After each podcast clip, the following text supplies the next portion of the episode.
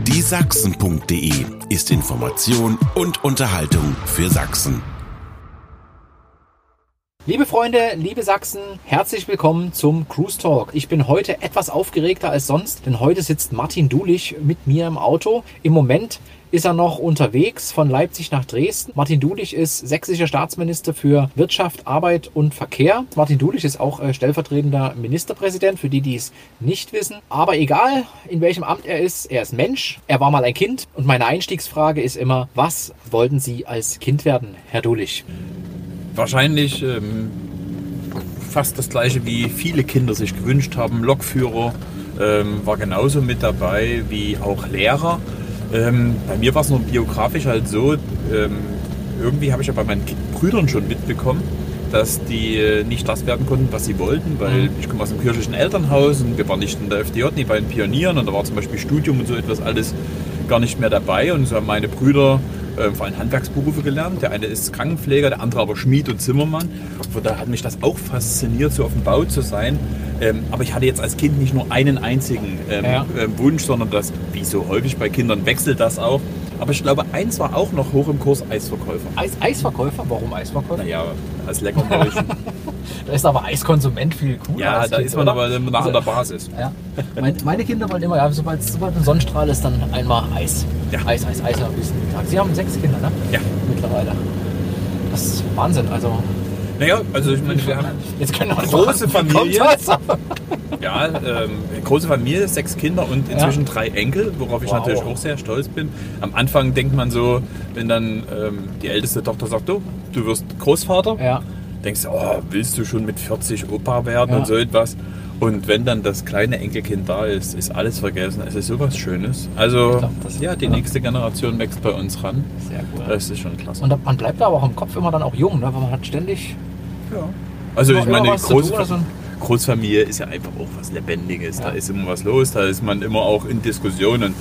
Ähm, man glaubt es ja, nee, ähm, zu Hause, wenn wir, wenn ich mal zu Hause bin und dann am Tisch sitze und wir wollen dann mal zum was essen und so etwas, dann bin nicht ich derjenige, der mit Politik anfängt, sondern dann geht meine Frau oder meine Kinder immer auf Okay. bestimmte Themen ein. Also es ist auch ein sehr diskussionsfreudiger Haushalt, in dem ich Wahnsinn. Das lebe. wäre so eine Frage von vorhin dann, also Ja. die später kommen, wann schalten Sie ab?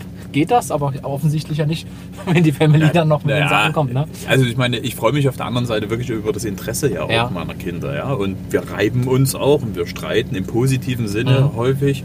Ja, ähm, meine Tochter zum Beispiel, äh, die ist in der achten Klasse und ähm, ist jetzt natürlich mit bei ähm, Friday for Futures mit Ja. dabei. Ja. Ja. Und ähm, diskutiert mit, mit mir natürlich ähm, über Energiepolitik, über das, was sie Mhm. will. Das freut mich sehr. Sie ist aber auch diejenige, die sagt, sie will nie Politikerin werden. Okay. Obwohl sie total politisch diskutiert. Am Ende wird es dann irgendwann. Ähm, nein, sie, sie sieht natürlich auch schon, was, was Politik ähm, bedeutet, auch für einen persönlich, auch was an Zeit für Familie bleibt und nicht. Ähm, also von daher, ja, wir sind ein sehr diskussionsfreudiger und engagierter, ähm, eine engagierte Familie. Und ich bin auch stolz auf meine Kinder, dass die, dass die in ihre Formen finden, sich auch zu engagieren. Ähm, und trotzdem haben wir noch genügend Möglichkeiten, auch mal nicht über Politik zu reden, Ausflüge zu machen, zu spielen, Quatsch zu machen. Ähm, das ist einfach gehört Es gibt, dazu. gibt also noch ein Privatleben neben der Politik, weil Sie sind ja viel unterwegs. Ne? Jetzt kommen Sie Naja. mal aus Leipzig. Naja, also Privatleben, das, ähm, man merkt schon, dass man als ähm, äh, Spitzenpolitiker ähm, nicht mehr, also wir sind, im, ich bin immer öffentlich. Also selbst wenn ich privat unterwegs bin, man wird erkannt, man wird darauf angesprochen. Das, ähm, da muss auch eine ganze Familie damit umgehen können. Ja. Das ist auch nicht einfach. Ich bewundere meine Familie, ähm, wie selbstsicher die damit eben tatsächlich auch gerade ähm, ähm, umgehen. Und trotzdem wird auch von vielen respektiert, dass man auch als Privatperson bei einem Konzert ist oder dass Ja. man als Privatperson einfach jetzt mal einkaufen geht oder in der Sauna sitzt. Ja, in der Sauna möchte ich meine Ruhe haben und ich bin nun mal ein leidenschaftlicher Saunagänger und will da nicht auch noch angequatscht werden. Aber ich glaube, die meisten akzeptieren und respektieren das, ähm, denn man braucht auch solche Phasen des Rückzuges. Man braucht äh, Zeit für seine Familie, man braucht Zeit für die Partnerschaft Mhm. und man braucht aber auch Zeit für sich, weil ansonsten würde man die, die, das alles nicht schaffen. Ohne Zweifel. Das merken wir ja auch jetzt im nicht politischen Leben. Auch zu Hause einfach mal so Meditation. Das ist das, was meine Frau und ich äh, immer mal machen. Einfach mal runterkommen. Haben wir sogar mit den Kindern gemacht. Und Mhm. die sind da auch sehr, sehr große Fans mittlerweile von. Das ist äh, Mhm. einfach mal zu sich kommen, mal zu hören, was der Körper eigentlich noch so macht. Schon sehr, sehr spannend und wichtig. Ähm, Leipzig. Sie kommen jetzt gerade von einer Konferenz, hieß Arbeit 4.0 äh, mit Hubertus Heil und ich habe einen Tweet gelesen, der ist so ungefähr zwei Stunden alt. da stand äh, mehr netto vom Brutto. Jetzt ist das eigentlich ein Spruch, der von den Liberalen kommt. Haben Sie die Partei gewechselt oder wie Ja, ich kommt's? ich habe ja ganz bewusst dieses Zitat gen, ähm, genutzt, Ach, ähm, um natürlich eine Aufmerksamkeit ähm, darauf hinzulenken, wenn ein Sozialdemokrat wie ich mehr Netto vom Brutto will, was meine ich damit? Ja. Ich meine eben was anderes, wie die FDP, Okay. ähm, die lediglich für Steuererleichterung ist, die die Reichen und Schönen in den Mittelpunkt ähm, stellt. Mir geht es wirklich um die niedrigeren und mittleren Einkommen. Ja. Wir brauchen ähm, gerade auch durch die Veränderung in der Arbeitswelt, und das war ja eben heute Thema auf dieser Mhm. Konferenz, die, die ich zusammen mit Hubertus Heil in Leipzig gemacht habe, was die Digitalisierung zum Beispiel für Veränderung, Mhm. Stichwort Arbeit 4.0, Ja. ähm, so mit sich bringt.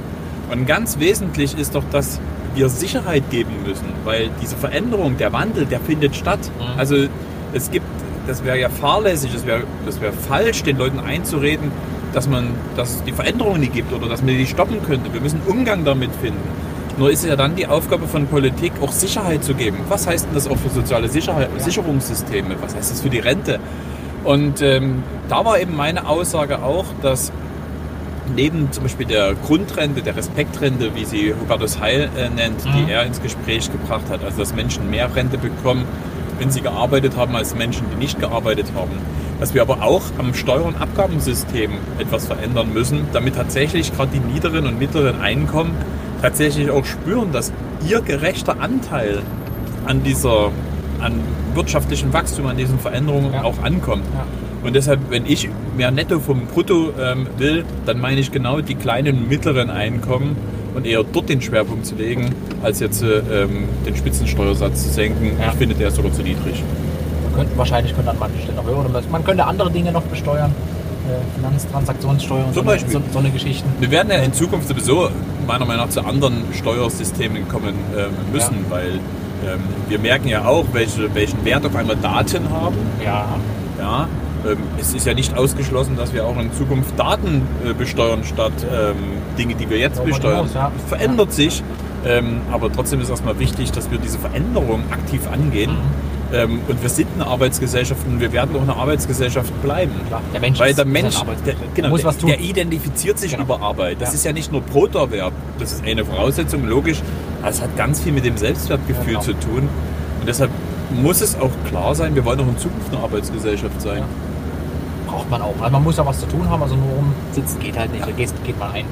Ähm, Sie haben es schon gesagt, Arbeit 4.0, Digitalisierung, äh, Robotik, äh, da schwingt ja dann irgendwie auch eine gewisse Angst mit, dass die Leute sagen, jetzt geht mir an meine Arbeit, äh, mein mein Arbeitsplatz geht weg, ein Roboter macht das zukünftig. Ich glaube persönlich, das wird auch so kommen über, über die Zeit, weil niemand kann, sage ich mal, eine relativ gleichförmige Arbeit besser machen als ein Roboter. Das, das ist meine persönliche Meinung und äh, ich denke, das, das wird einfach so kommen in vielen Bereichen, auch in, in der Juristik, äh, in der Medizin, überall sind, sind äh, Themen wie Watson äh, unterwegs, wo, wo einfach Maschinen zum Teil tatsächlich besser, effizienter arbeiten können. Und jetzt geht die Frage dahingehend, ähm, es gibt auch im Bildungssystem Entwicklungen, die sagen, wir müssen die Schüler in eine Richtung entwickeln, dass die kreativer arbeiten. Weil das ist ja die Zukunft, dass wir mit Kreativität die Probleme der Zukunft lösen. Wie kriegt man das vermittelt, dass die Leute, die heute Angst haben um Mhm. ihren Job, dort keine Angst haben brauchen? Also zum einen ähm, glaube ich, dass die Digitalisierung ähm, nicht nur Arbeitsplätze ähm, wegfallen lässt, Mhm. sondern es werden komplett neue und andere Genau. entstehen. Das heißt, es hat tatsächlich eine viel größere Konsequenz für die Art und Weise, wie wir bilden. Ausbildung, Weiterbildung, aber eben auch schon Schulbildung. Ja, aber ich glaube nicht, dass, dass die Digitalisierung Arbeit komplett ersetzt. Wir werden nicht die menschenleere Fabrik bekommen. Das hat man uns in den 70er Jahren auch schon mal einreden wollen durch die Automatisierung. Aber es verändert sich. Und es ist richtig, es ist unsere Aufgabe, diese Ängste, die damit verbunden sind, so aufzunehmen, dass man auch klar macht, na, wir, wir müssen uns darum kümmern, dass sozusagen diese Veränderungen gerecht ähm, zugehen, dass, dass die Chancen genutzt werden, trotz der Risiken. Und ja, es kommt natürlich Bildung ein riesengroßer Schlüssel zu. Und ich würde ja mal wirklich rhetorisch die Frage stellen, ob die Art und Weise, wie wir heute Schule machen, ähm, die Kinder und die Jugendlichen aufs Leben und auf die Digitalisierung vorbereiten. Also ich würde mal ganz klar sagen, nein. Dankeschön, ähm, das wäre meine Frage auch gewesen. Ich, ja. ich zitiere da immer gerne Otto Herz, den Bildungsexperten, der das so schön formuliert hatte, wir haben eine Schule des 19. Jahrhunderts mhm. mit den Lehrern des 20. Jahrhunderts für die Kinder des 21. Jahrhunderts. Ja. Das beschreibt es ziemlich treffend. Ähm, die Lehrer machen einen herausragenden Job, gar keine Frage. Und wir sind auch immer wieder stolz, wenn wir wieder mal PISA-Sieger sind. Das mhm. alleine ist es aber nicht. Und es kann auch nicht sein, weil wenn man auf das Leben und auf die Veränderung im Leben vorbereitet sein will, und Digitalisierung verändert gerade unser Leben und wird es auch weiterhin verändern, dann geht es nicht nur um das Wissen. Wir trichtern in Kinder und Jugendliche Wissen nur hinein. Genau. Es geht doch viel stärker darum, kompetent damit umzugehen. Und ich erlebe eben auch, auch Schule immer mehr, dass sie nur ökonomischen Zwängen unterliegt. Mhm. Ähm, aber es geht darum, dass ähm, Kinder und Jugendliche das Rüstzeug für ihr Leben bekommen. Und genau für diese Veränderung. Und deshalb brauchen wir wirklich auch einen moderneren Schulansatz. Wir brauchen meiner Meinung nach nicht nur eine andere Struktur. Ja. Ich werbe ja sehr für längeres gemeinsames Lernen, mhm. für die Gemeinschaftsschule. Ähm, ich glaube, das ist besser. Aber die Struktur alleine ist es nicht. Wir brauchen wirklich eine andere Schul- und Lernkultur, die viel mehr auf den Einzelnen eingeht, die mehr Freiheiten den Schulen gibt und wo auch Lehrerinnen und Lehrer sich entfalten können, eher auch als Lernbegleiter, die den Prozess mit dem Einzelnen managen können, gucken können, was ist das für den, was für den Einzelnen gut. Ähm, Wo hat er seine Stärken? Ne? Das ist, ja, ist, ja, heute so. Jede, alle, jeder hat so ein Talent und das genau. muss man da irgendwie genau. ähm, fördern. Ja. Und das, ähm, ja, da, deshalb glaube ich, ist der Schlüssel wirklich ähm, Bildung, ähm, ist der Schlüssel ähm, die Art und Weise, wie wir Schule machen ähm, beginnt auch schon im, im Grundschul, äh Quatsch, in, in, im Kita, in der Kita. Ja. Ähm, dort haben wir zum Beispiel in Sachsen einen richtig guten Bildungsplan. Voll in Ordnung, nur ähm, wir müssen auch aufpassen, dass wir Kita nicht verschulen, mhm. sondern dass wir diese, diese natürliche Neugier, die Kinder haben, diese Lebendigkeit, dass wir die denen nicht abtrainieren durch ja. Schule, sondern eher nutzen. Ein Bildungsplan. Ja, ja, das, schon, das ist, aber, eigentlich, das ist typisch deutsch. genau. Ja, wir haben einen Plan, wie es zu sein hat und dann müssen wir das alles entsprechend normen. Ähm, kennen Sie das, äh, das Projekt Universitätsschule?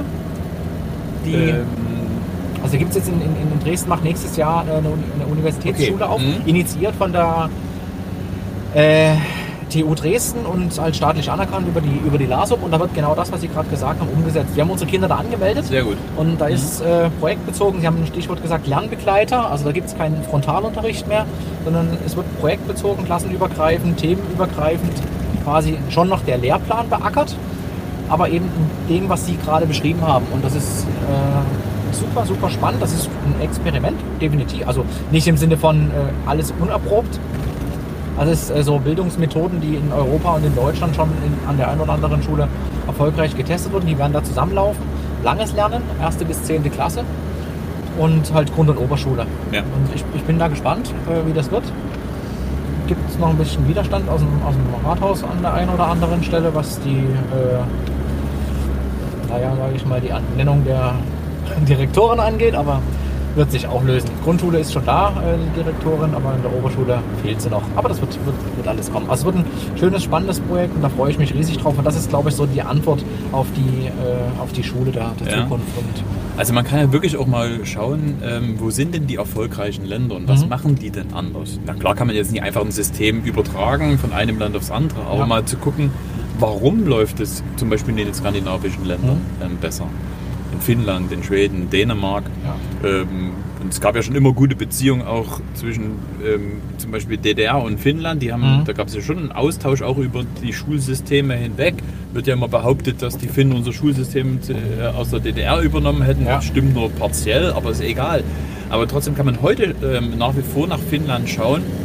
Was ich faszinierend finde, die haben einen Lehrplan, für, ähm, der umfasst 200 Seiten für, die, ähm, für alle Fächer und für alle Klassenstufen von 1 bis 9. Ähm, das ist bei uns für eine Klasse für ein Fach mhm. der Umfang wahrscheinlich eines Lehrplanes. Ja, ja, diese, diese der Unterschied, der Unterschied ist, dass die Bildungsziele beschreiben. Die sagen, was soll denn der, der Junge, das Mädchen nach dem Themenkomplex 1 für Kompetenzen haben? Genau. Und wie diese Kompetenzen erreicht werden, das obliegt der Freiheit und Verantwortung der Schule. Das wird nicht vorgeschrieben. Und mit dieser Freiheit gehen die viel, viel besser und individueller um. Mhm. Und das wünsche ich mir. Das meine ich mit einer anderen Schule- und Lernkultur. Ähm, wir haben in Deutschland auch gute Beispiele. Auch viele freien Schulen machen das vor. Nur wichtig ist mir, es geht nicht nur um die guten Beispiele, sondern das muss doch zur Regel werden.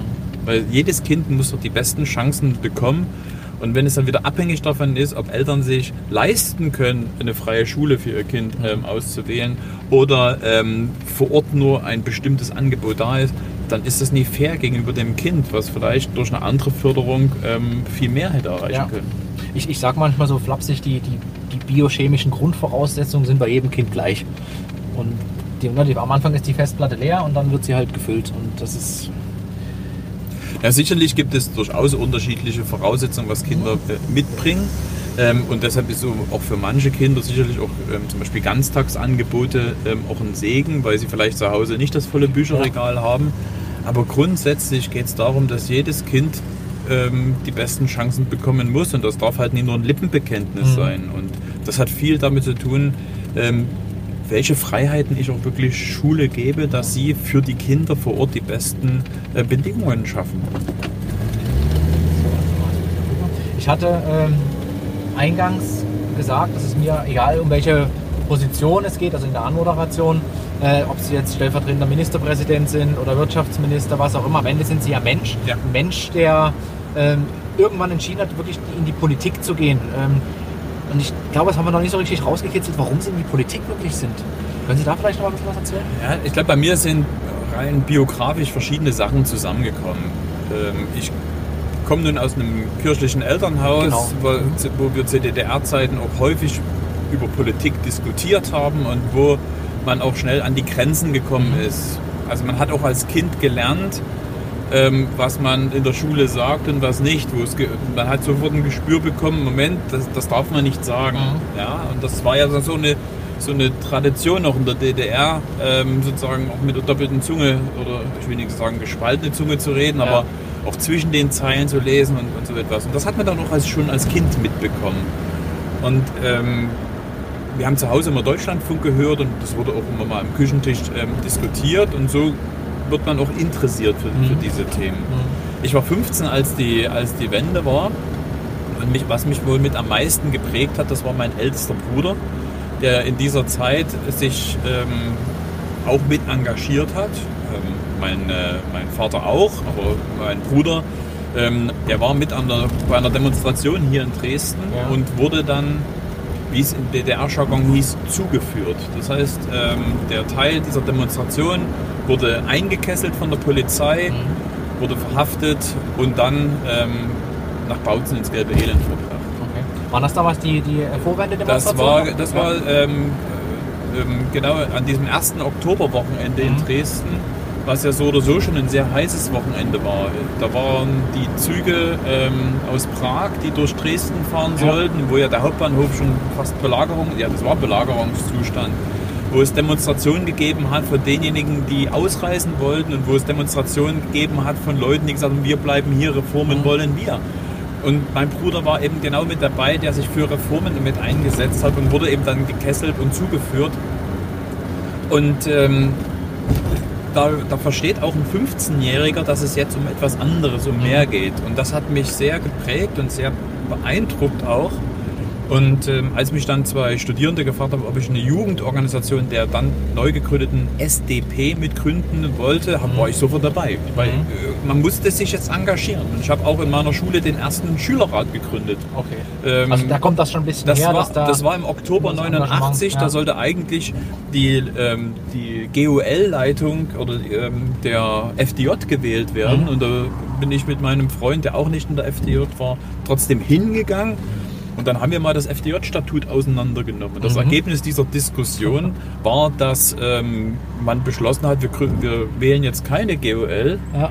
der FDJ, sondern wir gründen einen Schülerrat. Mhm. Und ähm, es ist nicht ausgeschlossen, dass wir sogar damit den ersten Schülerrat der DDR gegründet haben. Denn damals war noch Honecker ähm, Staatsratsvorsitzender, Mhm. der ist erst zwei Tage später zurückgetreten. Ich weiß nicht, ob es da einen Zusammenhang gibt. Wahrscheinlich nicht, aber man weiß ja nie. Also, ja, also das, das war die eine, der eine Ja. Teil der Geschichte, so diese biografische in Mhm. meiner Familie, mein Bruder. Und ähm, das zweite, ähm, ich bin sehr zeitig Vater geworden, schon mit 16. Und da lernt man zwangsläufig schnell Verantwortung zu übernehmen. Und ich habe also keine Angst vor Verantwortung. Und auf der anderen Seite ähm, hat man auf einmal ein ganz anderes Interesse an dem, was passiert und was es für sich und die Familie heißt. Mhm. Und diese Mischung hat mich äh, politisiert und äh, dazu gebracht, dass ich auch immer mitreden wollte. Ich wollte auch nie, dass man immer über mich bestimmt. Also ich wollte schon mit dabei sein, ähm, auch wenn das in Sachsen schwer war, zu einer Mehrheit zu gehören, weil ich bin nun mal Sozialdemokrat und habe da anscheinend ein Händchen für Minderheiten immer mal gehabt. Aber ähm, ich war in meiner Grundhaltung trotzdem an der richtigen Stelle. Wie wird das in Zukunft? Mit den, mit den Minderheiten? Naja, ich sage das immer flapsig, dass ich irgendwie für eine Minderheit manchmal das Händchen habe. Ich bin Sozialdemokrat, Protestant und nicht tätowiert. Ähm, aber ähm, Scherz beiseite, es geht ja, ähm, erstens Demokratie ist Minderheitenschutz, gehört genauso dazu. Mhm. Und das Zweite, es geht ja gar nicht da darum, ob man als Partei ähm, die absolute Mehrheit hat, um eine Volkspartei zu sein. Sondern es hat ja eher damit zu tun, was ist denn der Anspruch? Und der Anspruch ähm, sozusagen umfassend für alle Leute in diesem Land, für die Politik zu machen, unterscheidet uns ja von einer Klientelpartei, die jetzt ein Klientel bedient. Und ähm, da muss man für seine Position ähm, kämpfen und da muss man sich auch durchsetzen. Und äh, man sieht es ja auch, dass wir jetzt gerade in der Koalition ähm, viele Dinge durchsetzen konnten. Wir sind sehr erfolgreich ähm, zum, gemeinsam in der, mit der CDU in den letzten ähm, viereinhalb Jahren ähm, hier unterwegs, mussten vieles reparieren, was in den letzten Jahren liegen geblieben ist durch wirklich fatale Fehlentscheidungen auch der Vorgängerregierungen. Ähm, also zum Beispiel der Staatsabbau, der ist uns ja komplett auf die Füße ähm, gefallen. Ja. Ähm, weil man hat nie gespart, man Ja, hat gekürzt. ja. Und auf einmal stellte man fest, wir haben zu wenig Lehrerinnen und Lehrer. Zu wenig aber da, und zu wenig Polizisten.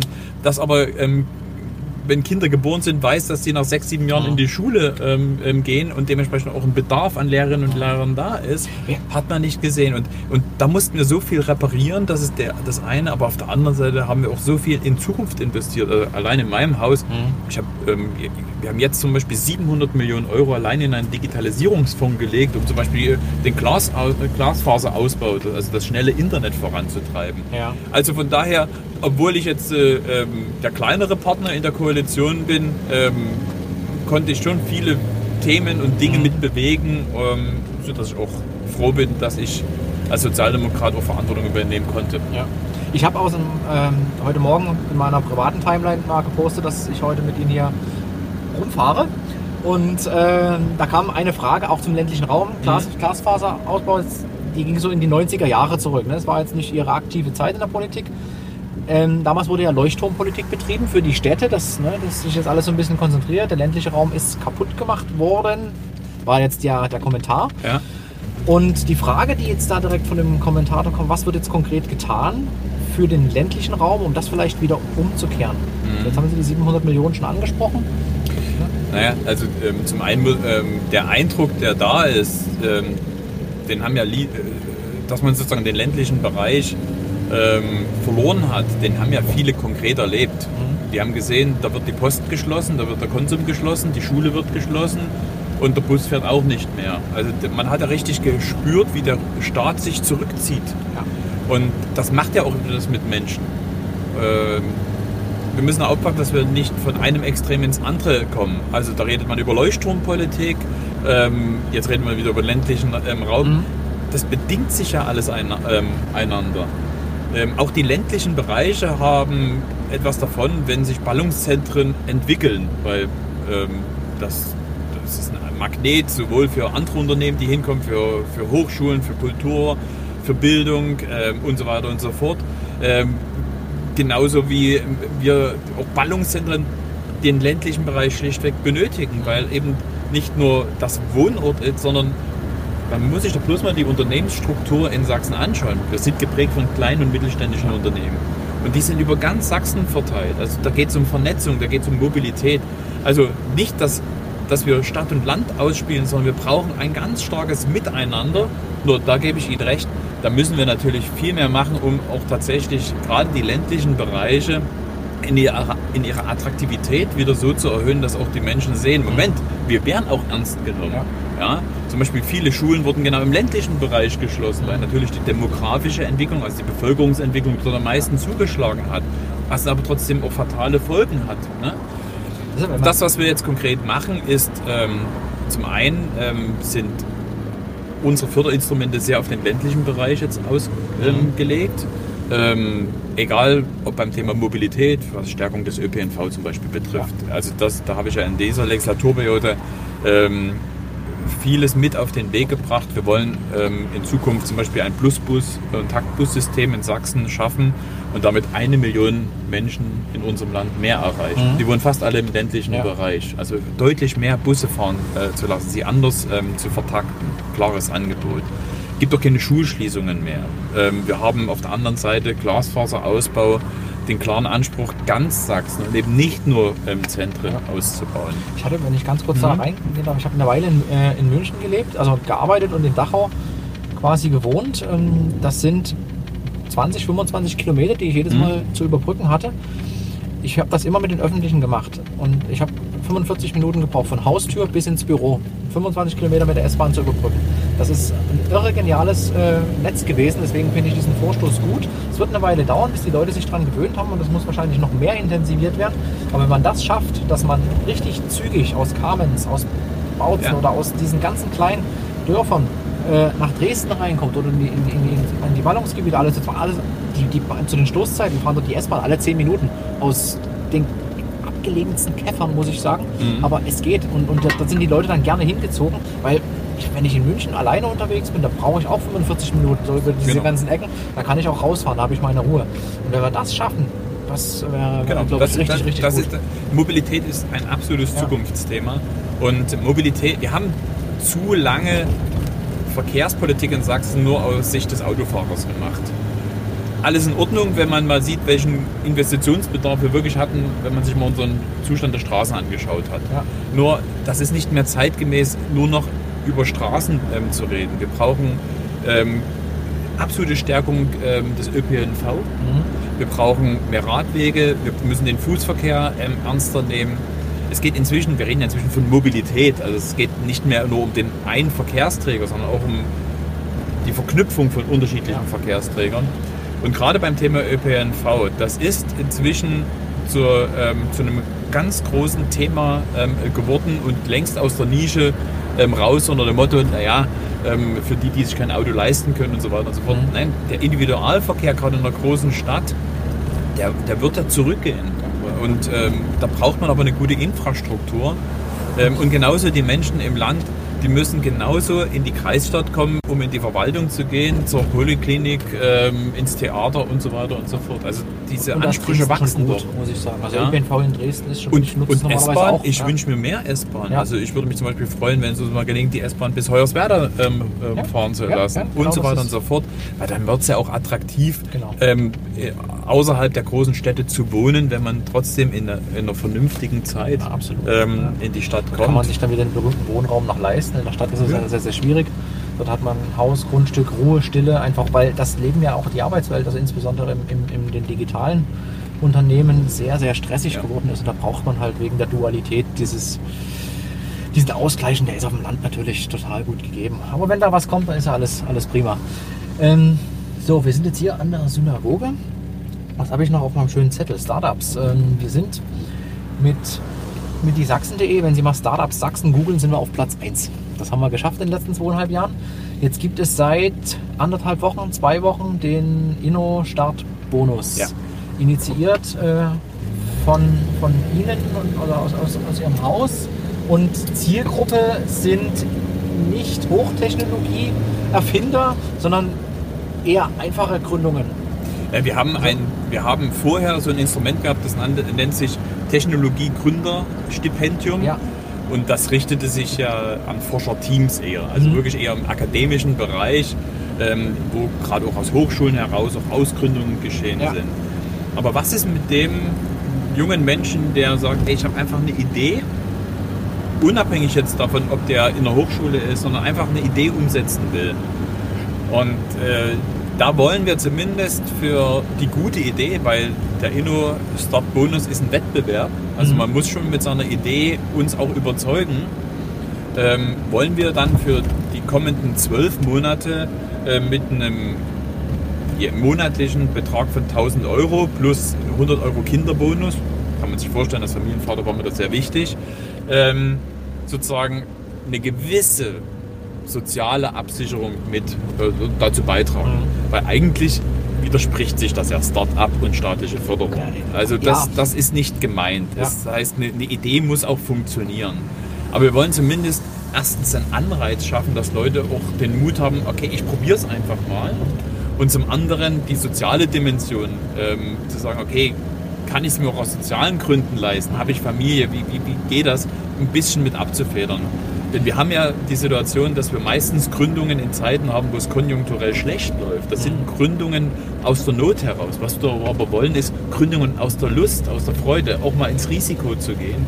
Und da wollten wir mit diesem Wettbewerb ähm, und mit diesem Zuschuss von 1000 Euro im Monat unseren Beitrag leisten ähm, und hoffen da auch in diese Lücke zu stoßen, die bisher geblieben ist, weil es eben nicht um Ausgründung nur aus Hochschulen geht, da haben wir Instrumente, sondern einfach mal wirklich die Idee, ähm, die der Einzelne oder zwei Leute haben, in den Mittelpunkt zu stellen und sagen, das unterstützen wir.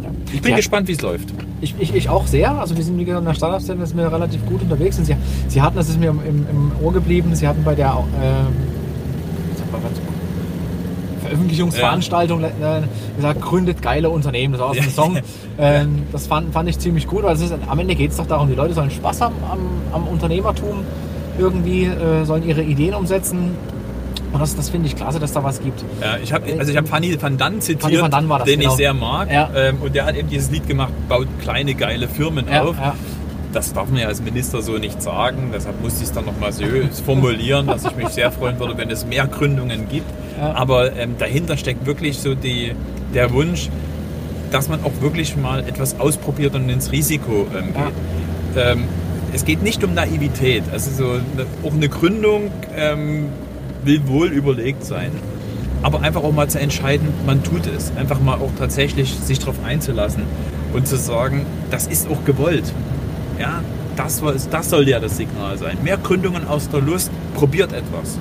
Haben Sie Zahlen zufällig, so aus dem Kopf, das ist ein bisschen ad hoc, ähm, von, weil Sie haben ja gesagt, Förderung ne, und Start-up schließt sich eigentlich so ein bisschen aus. Es gibt ja, ja. auch Unternehmen, die einfach nur der Förderung wegen gründen, um ein Jahr irgendwie über die Runden zu kommen. Gibt es da Zahlen, wie viele Unternehmen es nicht mehr gibt, wenn die Förderung vorbei ist? Ne, Also es gibt jetzt keine Statistik, die erfasst, wie viele Start-ups wir haben und wie viele nach einem Jahr noch da sind. Das, Mhm. Diese Statistik gibt es äh, Okay. nicht. Ähm, man kann also immer nur feststellen, dort wo ähm, Start-ups sich ähm, zusammengetan haben, in, in, zum Beispiel in, in, in, Hub, in einem Hub zusammenarbeiten oder die vernetzt zusammenarbeiten, ob es manche schaffen und manche nicht schaffen. Und durchaus ist es äh, so, dass ein Großteil der Start-up ähm, es nach einem Jahr nicht geschafft haben. Wobei das jetzt nicht überraschend ist. Das ist nicht sächsisch, das ist eher typisch, dass natürlich eine hohe Anzahl von Start-up-Unternehmen ähm, es nicht schaffen. Ähm, aber wir müssen natürlich auch schauen, dass wir überall die Bedingungen ähm, finden, dass die sich verwirklichen können. Ich sehe zum Beispiel auch eine große Verantwortung auch in der Kommunalpolitik, Räume herzustellen. Wo sind die Räume, wo man einfach mal zusammenarbeiten kann? Ähm, wir haben hier in Dresden das Impact Hub zum Ja. Beispiel. Es gibt in Leipzig, in Chemnitz gute Beispiele. Meiner Meinung nach ähm, sollte das aber nicht nur in den großen Städten sein, sondern eigentlich überall im Land, um Anreize zu schaffen für junge Leute. Ja, ich habe hier mal einen Raum, da sind auch andere unterwegs, die vielleicht ähnliche, äh, ähnliche Erfahrungen gemacht haben wie ich, die, wo man sich auch gegenseitig unterstützen kann. Denn ähm, Start-up, das klingt immer so cool. Und es geht jetzt nicht darum, dass Sachsen ähm, nur ähm, mit der Anzahl von Start-up-Unternehmen glänzt, weil wir dann cool sind. Es geht um Nachhaltigkeit. Es geht darum, dass eben aus einer guten Idee ein Start-up, aus einem Start-up ein Unternehmen wird und aus einem Unternehmen sozusagen auch nachhaltiges Wachstum ähm, generiert wird. Das ist unser Ziel. Und da haben wir einen großen Nachteil in, in Sachsen, dass ähm, wir zum Beispiel keine großen Unternehmen haben, die einfach mal sagen, okay, ich stelle mal einfach mal ein bisschen Risikokapital zur Verfügung, weil viele Start-up oder kleine Unternehmen dann die zweite Hürde nicht überspringen können, wirklich auf dem Markt sich zu etablieren. Da versuchen wir auch äh, als Staat mit unseren Fonds zusammen mit Banken und Einrichtungen, die wir haben, zu helfen. Das ersetzt aber nur zum Teil das notwendige Risikokapital, was wir benötigen.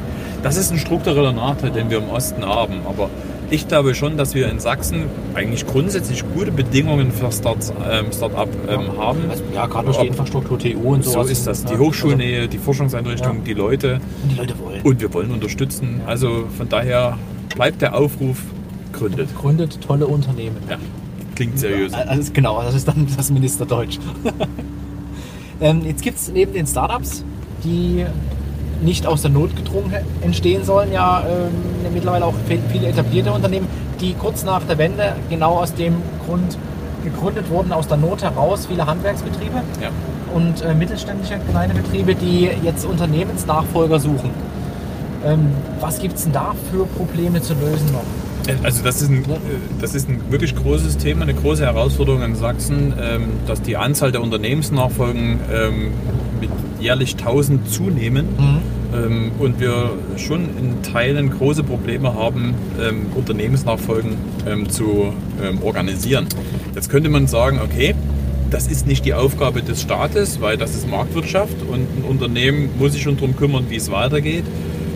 Trotz alledem ist es für mich ein Thema, weil wir können doch nicht zulassen, dass gerade ähm, jetzt die Generation, die nach der Wende die Unternehmen aufgebaut haben und jetzt fast kollektiv mit ihrer Belegschaft in den Ruhestand gehen, ähm, sozusagen von der Bildfläche verschwinden. Ja.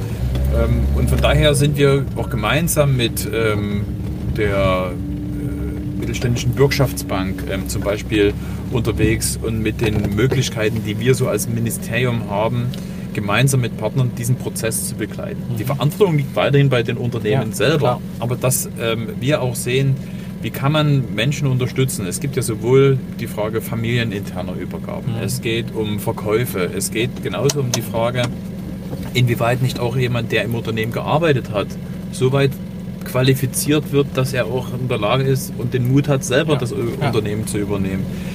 Ähm, also das ist für uns ein, ein wichtiges Thema, bleibt in der Verantwortung des Unternehmens, das ist nun mal ähm, so, ähm, aber wir, ähm, wir haben dann großes Interesse daran, dass oder ich sehe auch eine große Chance darin, dass durchaus auch durch Unternehmenszusammenschlüsse ähm, wir auch zu größeren Unternehmen kommen. Denn die, zur Wahrheit gehört ja, Sachsen ist ähm, sehr, sehr kleinteilig. 95 Prozent unserer Unternehmen kleine mittelständische Unternehmen und die meisten davon mit weniger als zehn Beschäftigte. Mit allen Vor- und Nachteilen. Sagen wir, auf der einen Seite sind die Unternehmen sehr flexibel am Markt zu reagieren, auf der anderen Seite fehlt auch manchmal die Innovationskraft, weil zum Beispiel dort Forschung und Entwicklung nicht vorhanden ist. Genau, also das einfach nicht ist leisten können. Monetär und, und zeitlich Genau. wahrscheinlich.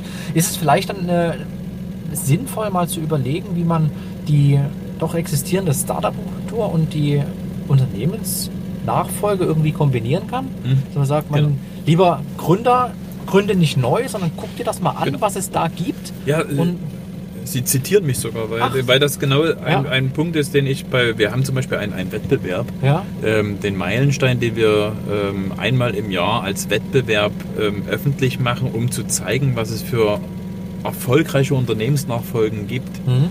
Und auch dort war immer mein Appell, auch gerade an Gründer, schau doch vielleicht auch schon mal, ob ihr ein Unternehmen übernehmt. Mhm. Hat doch auch große Vorteile, weil man natürlich ähm, in Kundenbeziehungen eintreten kann, in, in vorhandene Strukturen. Ähm, natürlich kann immer nur wieder wiederholen, man darf nicht naiv an solche Sachen gehen. Das hat auch mit viel Verantwortung zu tun. Aber ich halte das für eine, eine hervorragende Möglichkeit, Mhm. dass jemand, der sagt, okay, ich will ein Unternehmen gründen, sich auch überlegt oder vielleicht sogar zuerst überlegt, ob in dem Bereich, wo man ähm, tätig sein will, wo man ein Unternehmen aufmachen will, mal zu schauen, gibt es da eigentlich jemanden, der schon da ist und den ich übernehmen ähm, kann.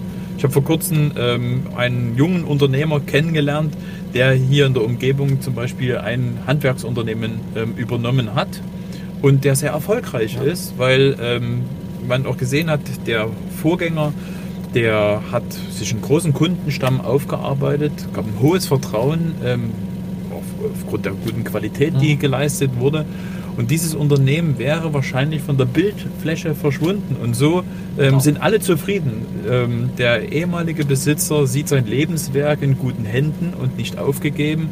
Der Nachfolger ähm, kann sich etablieren, kann auch neue Ideen einbringen Klar. und ist sehr erfolgreich. wird zwangsläufig. Also dann müssen wir, dann werden wir jetzt als die Sachsen.de noch ein bisschen mehr Öffentlichkeit reinbringen in dieses Thema. Wir sind jetzt keine, keine SZ, sind wir nicht, ne? wir sind klein, wir sind fein, aber wir sind genau mit den Themen halt unterwegs. Also da, vielleicht können wir da auch nochmal das eine oder andere Thema Ja, zusammen machen oder einen Kontakt zu diesem Unternehmen herstellen, weil das finde ich total sinnvoll. Man muss ja nicht ständig immer alles neu erfinden, wenn schon was da So ist. ist ist auch, glaube ich, für die Kreditvergabe einfacher, wenn das Unternehmen bewiesen hat, dass es über Jahre auch äh, Umsätze und Gewinne macht. Da ist die Bank dann eher bereit, mal Geld reinzuschießen als bei einem Startup. Finde ich einen, einen sehr, sehr guten Ansatz. Letzte Frage, Sie müssen nämlich gleich raus. ähm, für was kämpfen Sie mit Blick auf die Landtagswahl? Es steht ja schon viel auf dem Spiel. Und ich werde auch häufig gefragt mit einer Sorge im, im Ton, was passiert denn hier? Weil man natürlich auch sieht, wie die Stimmung gekippt ist in den letzten Jahren. Die Stimmung ist ja nicht gut, obwohl es dem Land gut geht. Und deshalb kann ich auch immer nur appellieren, dass man sich selber auch mit einbringt. Weil noch haben wir es doch in der Hand, dass Ja. die Wahlen, wir reden ja nicht nur über die Landtagswahl, wir haben Kommunal- und Europawahlen vorher, dass man sich darum kümmert, was mit diesem Land passiert. Ähm, früher hieß es immer gern am Kaffeetisch, ach, über Politik reden wir nicht. Ich glaube, das kann man nicht mehr zulassen. Man muss sich jetzt auch engagieren und einbringen, weil es ist doch dein Land, da, da haben wir doch was zu verteidigen. Ja. Und ich glaube, wenn diese Stimmung entsteht, dass Menschen sehen, wir haben etwas zu verteidigen und wir haben einen Anspruch, dieses Land zu gestalten, weil also Aufgaben haben wir nur genug.